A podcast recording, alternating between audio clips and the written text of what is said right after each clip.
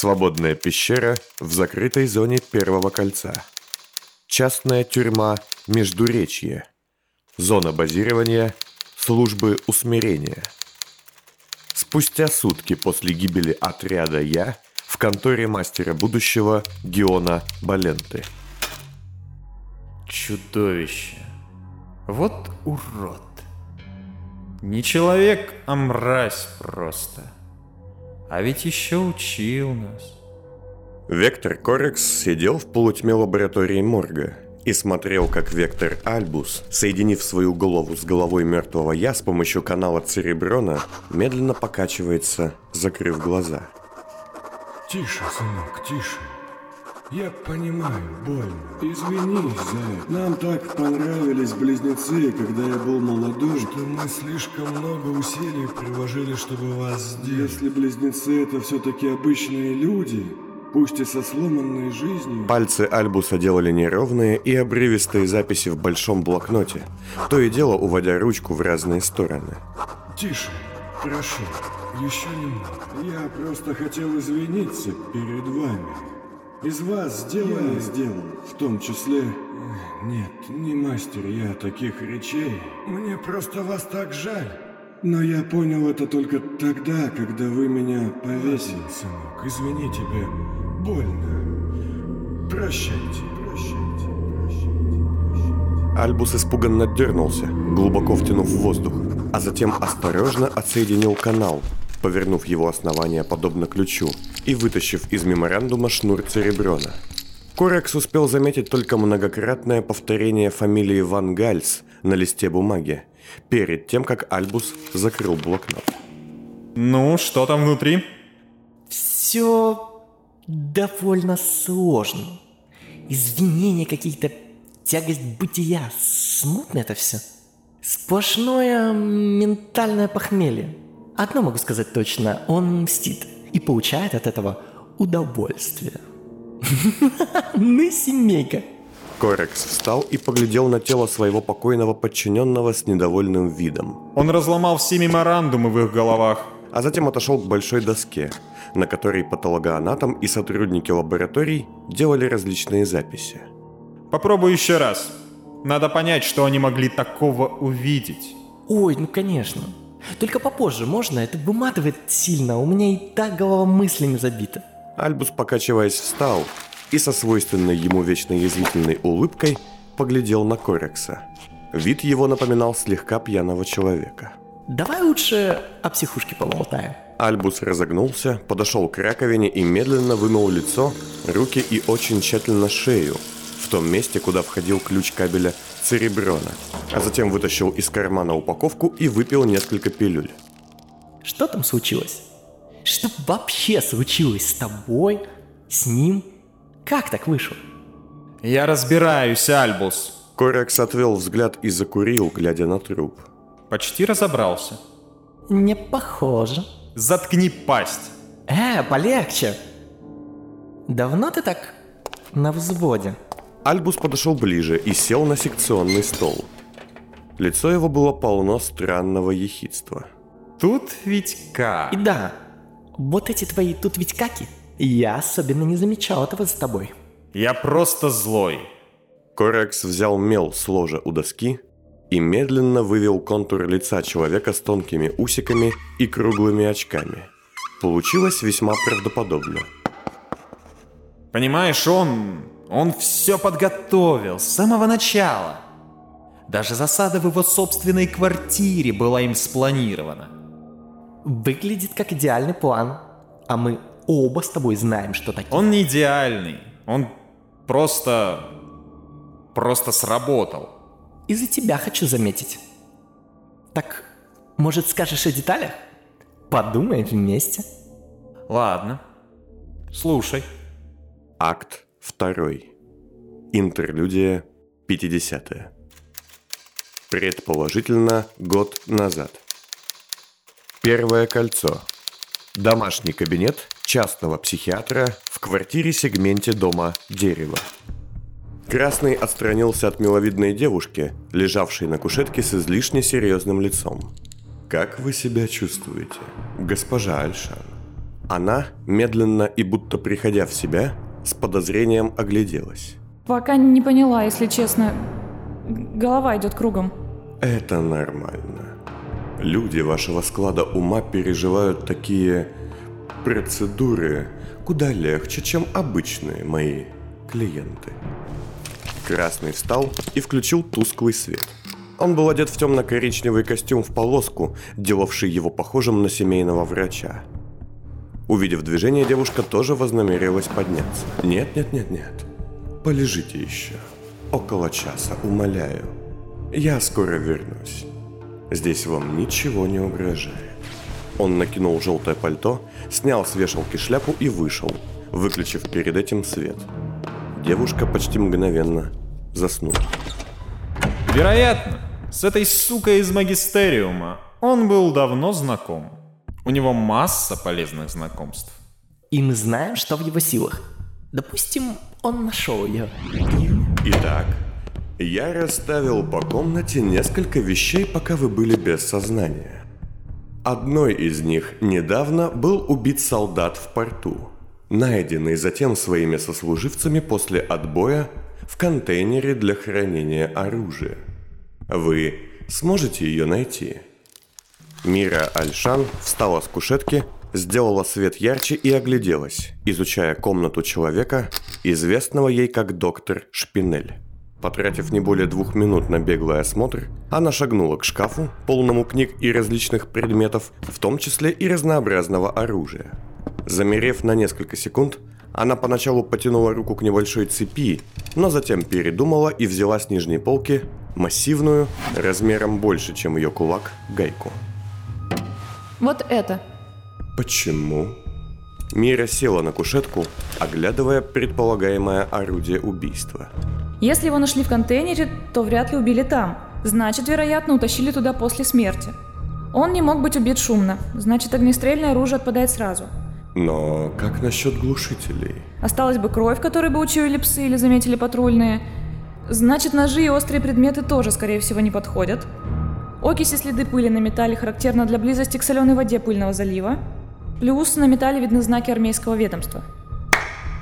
Великолепно. Да, вы правы.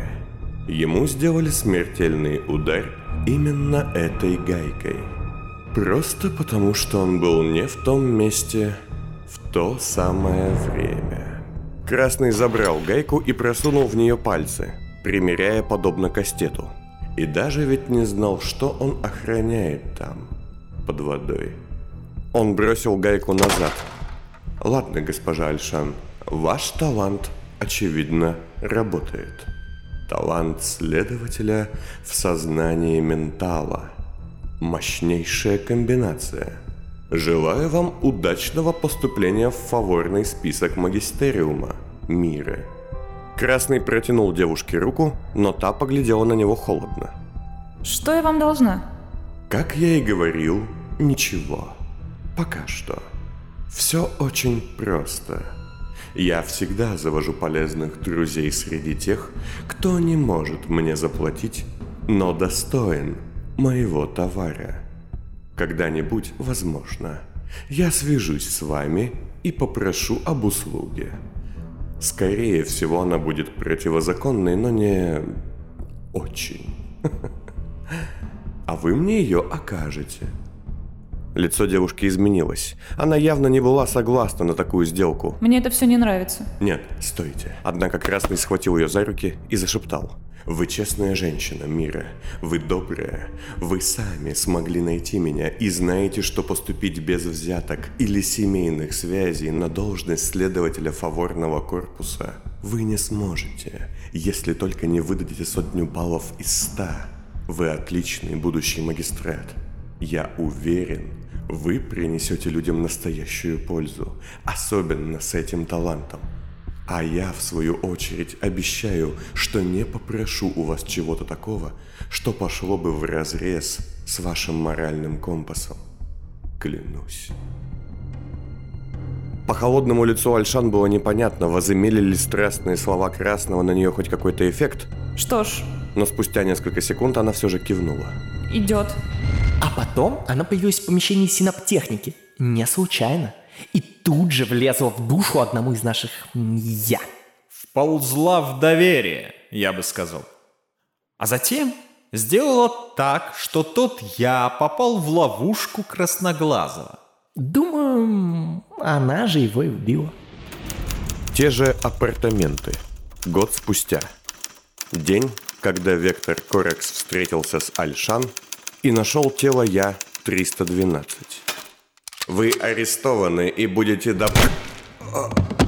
Живее. Мира Альшан, вырубившая массивной гайкой взятой из шкафа своего новообретенного напарника, заявлявшего, что он является арбитром, смотрела на поднявшего руки Красного и находилась в тяжелом раздумье. Отличный удар.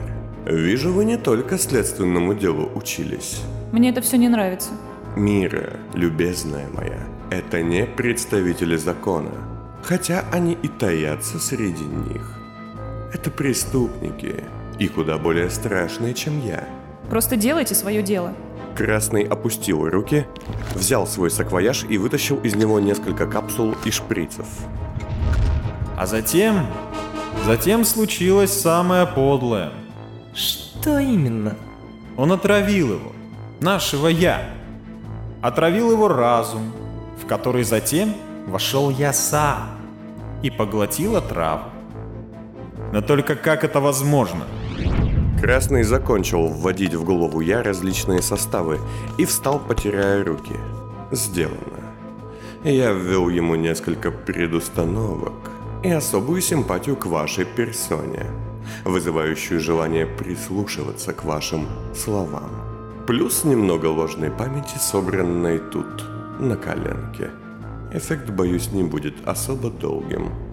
Но он же мертв. А, да я не о нем. Скоро прибудут коллеги этого тела. Мира, вы сами все увидите. И Красный зашагал к выходу. А я? А вам нужно будет лишь сделать то, о чем мы договорились. Помочь им искать меня. Помочь им меня найти и заставить их посадить меня в психушку. Думаю, у вас получится. Стойте! От меня нужно отвести подозрение. Я должна была бы оказать сопротивление. И? Чего вы хотите? Я бы хотела вас ранить. Красный улыбнулся. О, госпожа Альшан, как же я в вас не ошибся. Вы действительно сможете стать одним из лучших слуг закона, что я видел. Если хотите причинить мне боль, прошу. Мира Альшан в ту же секунду выхватила пистолет и выстрелила красному в ногу. Тот согнулся от боли, а затем мигом ввел себе анестезирующий препарат. Больше я вам ничего не должна. Надеюсь, наша следующая встреча будет последней. Обещаю. Удачи. Удачи вам. Но вот что было в психушке, я так и не уловил до конца. Да потому что ты следователь, а не ученый. Он сделал подобный финт, отличный финт, хочу заметить, с человеком, похожим на него. Видать, нашел двойника или имел его в запасе, или что-то еще. А эта сволочь ошибалась поблизости. То есть все это время, начиная с бойни в Белой Сове, мы держали в плену марионетку? Неудивительно, что эти мозголазы ничего от него не узнали, если вообще пытались. Дерьмовейшая картинка получается. Он на свободе, у него огромная власть. Но как он так ловко смог залезть в мой мозг? Как он так быстро сделал свою столь правдоподобную копию? Он гений, не иначе. Гений, гений. В последние годы это слово так и обесценилось, Тицан. Вектор, извините, срочно. Дверь распахнулась, и один из я вошел в лабораторию. Ну что еще? Видишь, мы заняты. Вас вызывают в комитет. Подождут. У нас экстренное положение, а там все равно начальства нет. Э, в том-то и дело, что есть. Вот. А, и вот предписание вам. Явиться незамедлительно. Почему-то именно вам, а не Эйгону. бумага-мараки вонючие. Ладно, договорим завтра, когда я приеду. Как и я, она не простит тебе ее смерть. Второе кольцо. Здание магистериума. Правое крыло. Административный комплекс. Блок Комитета пропаганды и осведомления. Вектор Корекс отстоял унизительные 20 минут в пустом и ярко освещенном гранитном коридоре, ожидая сухого кивка секретаря Степняка, разрешившего ему наконец войти в кабинет. Дверь открылась почти бесшумно, но Корексу все же пришлось приложить усилия. Створки, похожие на часть ворот, были выше трех метров. Внутри большого помещения с уходящими в темную высь багровыми колоннами все казалось маленьким. Маленький стул для гостей напротив маленького стола из красного дерева, небольшой личный транслятор шестой модели, очень компактный акустон и принадлежности для письма и прочей работы. Маленькие и еще не распечатанные почтовые ящики, доставившие в кабинет множество технических новинок, стояли вдоль стены. Большим тут, помимо самого кабинета, был разве что ковер и камин, в котором лежали и потрескивали бутафорские дрова, дающие искусственное пламя, да исполинских размеров шкаф, скрытый темнотой у дальней стены. Вектор пригляделся и увидел полки, уставленные различными техническими приборами – волновиками, акустонами, офенсерами, рапидными камерами и прочим – а также недавно вызвавшего восторг и ажиотаж общественности ассистента Нована, что стоял в углу в антарном боксе. Добрый вечер. Корекс заметил говорившую не сразу. Кресло за столом было пустым, а сама женщина, что его вызвала, стояла за дальней колонной, почти в кромешной тьме, щепотками бросая корм в аквариум с темноводными рыбками. Я вам, безусловно, известна. Меня зовут Гелиция Аубвильс. Сказавшая это вышла из полутьмы и зашагала к столу.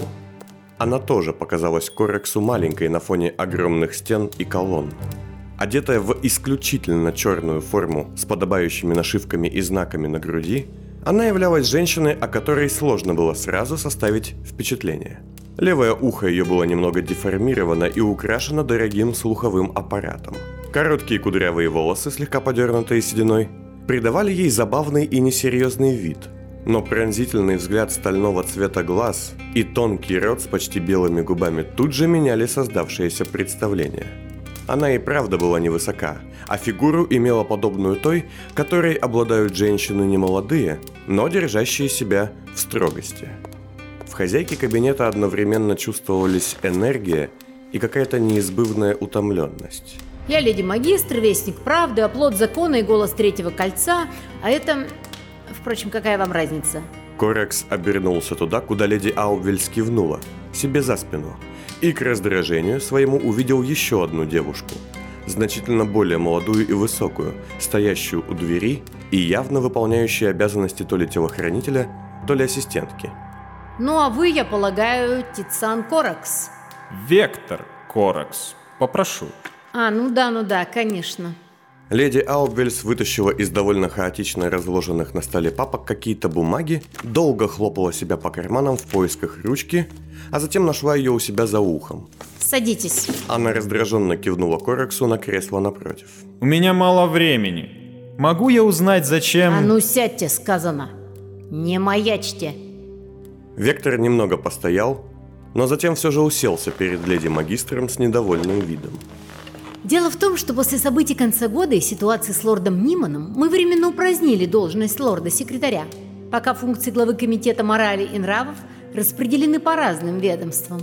Большая их часть досталась моему, комитету пропаганды и осведомления. А как вам известно, нет ничего более постоянного, чем временное. Так что вы в каком-то смысле теперь в моем подчинении. Я нахожусь в подчинении лишь одного человека, госпожа Аубвельс. Леди Аубвельс, попрошу. И да, этот легендарный один человек. Вы называете его Холст, верно? Не могу знать. Неужели? Хотя да, это правда. Судя по вашим отчетам, вы много чего не могли знать. Не могли знать, что лорд-секретарь стал играть в маньяка-потрошителя, хотя эти ваши яшки были представлены к нему кучу лет. Не могли знать, что под вашим носом тут, в первом кольце, родилась и окрепла повстанческая ячейка. И уж тем более не могли знать, что в ней работал на благо страны наш человек, осведомитель высшего разряда. Нет, откуда вам? Вместо этого вы нарушаете прямой приказ и ломитесь к мятежникам, учиняете кровавую расправу и ломаете все наши планы. Я делаю то, что защищает интересы нашей власти. Нет, вы занимаетесь ерундой, как маленькие дети, а вам просто позволяют и дальше ломать чужие игрушки. Вектор Корекс вознамерился было встать, но затем лишь крепче сжал поручни дорогого кресла и злобно выдохнул, глядя в стену над камином. Там красовался большой портрет госпожи Аубвельс и шесть портретов лордов чуть меньшего размера. Третье по счету место пустовало. Ниже, выбитые в камне, виднелись гербы всех государственных служб. Вы можете сколько угодно сидеть и пыхтеть тут, Коракс, но факты это не изменит. Вы в своем мальчишеском задоре напали на повстанцев, которых мы изучали, направляли и знали обо всех их шагах. Вот скажите мне, кто вы? В смысле? Ну вы, ваши я, Векторы, лично вы. Кто вы такие? Мы – государственная служба усмирения. Неужели? Ах, я молю, не делайте мне смешно. Макияж жалко. Вектора передернула. Говорила женщина с явным весельем в голосе, но вот лицо ее оставалось совершенно каменным. Вы не госслужба усмирения. Близнецы были такой службой. А вы лишь неудачный проект Вангальса и Гальтона. Попытка заменить взорвавшихся одинаковых степняков. И попытка, хочу заметить, неудачная. Корекс не выдержал и подался вперед. Я знаю, кто вы. Еще пару лет назад ваша персона была вовсе не леди, а смотрителем цензурного кабинета по третьесортным изданиям. Да, я знаю. И горжусь этим. Потому что сейчас я сижу в этом кресле. А где сидите вы, Коракс? В маленькой частной тюрьме, что Холст переделал под вашу казарму для штампованных мальчишек. Вы три буквы да две цифры. Вы не знаете нашей специфики, госпожа леди Аубвельс. Не вам судить. Неужели? Именно мне. Женщина встала с места и направилась к камину, на фоне которого оказалась совсем маленькой. Корекс подумал, что смог бы одним пинком отправить ее в огонь, и пожалел, что пламя вряд ли сможет даже опалить кудрявые волосы леди магистра. Смотрите, магистериум следит за госпреступлениями, Гелиция Аубвельс указала рукой на герб собственной службы. моралисты ловят врагов народа, всадники ищут, арбитры судят и казнят, исполнители, смешно, конечно, сказать, следят за порядком, внутренняя инспекция ищет предателей среди властей и академий. Но вы, что вы делаете? Я не вижу тут вашего герба. Мы – последний рубеж обороны. Это точно. Вы последние, кому бы я доверила оборону страны. Пока она отходила, в глаза Вектору бросился нарочито лежащий в центре стола документ, оставленный будто бы специально для того, чтобы его можно было заметить. Документ извещал леди Аупвельс о вероятной гибели и пропаже одного из членов фаворного корпуса магистериума – магистрата Миры Альшан.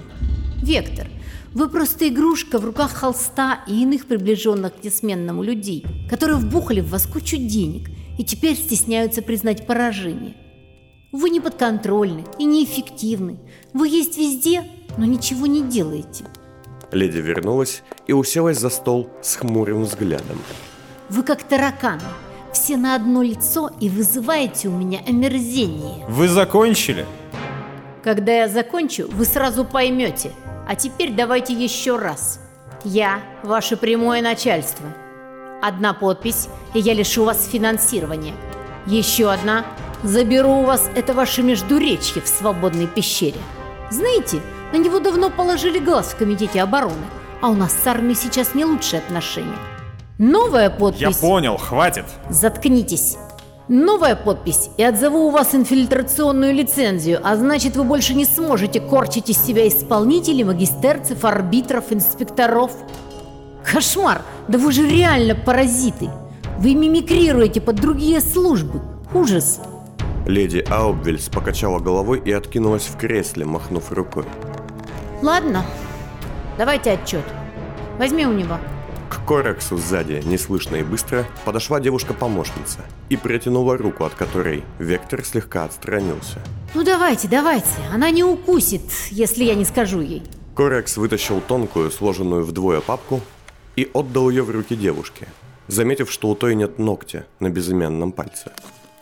Девушка, изучив документы, кивнула и протянула их леди, которая, в свою очередь, достала из стола спектроскоп и осторожно проверила им бумаги одну за другой, а затем, водрузив на нос старые химические очки с идеально белыми стеклами, вчиталась в текст. Корекс подумал в тот миг, что слухи об одержимости леди Аубель с различными техническими новинками и сложными приборами совсем не слухи. Я передам копию холсту, чтоб вас не забыли погладить по шорстке. Вы знаете его лично? Не могу сообщить. Леди наконец кивнула, сняв очки, от одного вида которых Корекс, сам того не понимая, нервически стал подергивать ногой. Ой, ладно, что-то у вас совсем мораль с либидо сравнялась, надо как-то вам нос поднять. Дам вам работенку. Ведьма же еще у вас? Или вы ее выпотрошили? Еще у нас. Тогда вот вам простое задание. Мы отныне делаем упор на войну умов, а не стволов. Пропаганда у повстанцев удивительно хороша. Спасибо Ниману, мать его, не в последнюю очередь. Гелиция Аубельс бросила короткий взгляд в сторону портретов лордов. И да не с ума ушу, а заодно и вам. Они хорошо придумали. Персонификация революции. Лицо, личность. Красиво. Безликий профиль как-никак на такую должность не тянет. Может, его даже и нет. А ведьма есть. С руками, ногами, горящими глазами, сиськами. Все как любит Черн. В общем, вам надо этот миф развенчать. Казнить ее прилюдно? Леди Аубельс замолчала, глядя на Корекса. Девушка, теперь стоящая позади него, хихикнула. Все это было настолько унизительно, что Вектор против своего желания покраснел. Да, Корекс. Поначалу я подумала, что вы одноклеточные. А теперь вижу, что у вас и полклеточки нет. Если ее казнить, все эти уроды неимущие, весь этот, простите, народ, только сильнее звереет. Тоньше работать надо, Корекс, филиграннее. Поясните, я усмирять привык, а не играться с врагами. Неужели?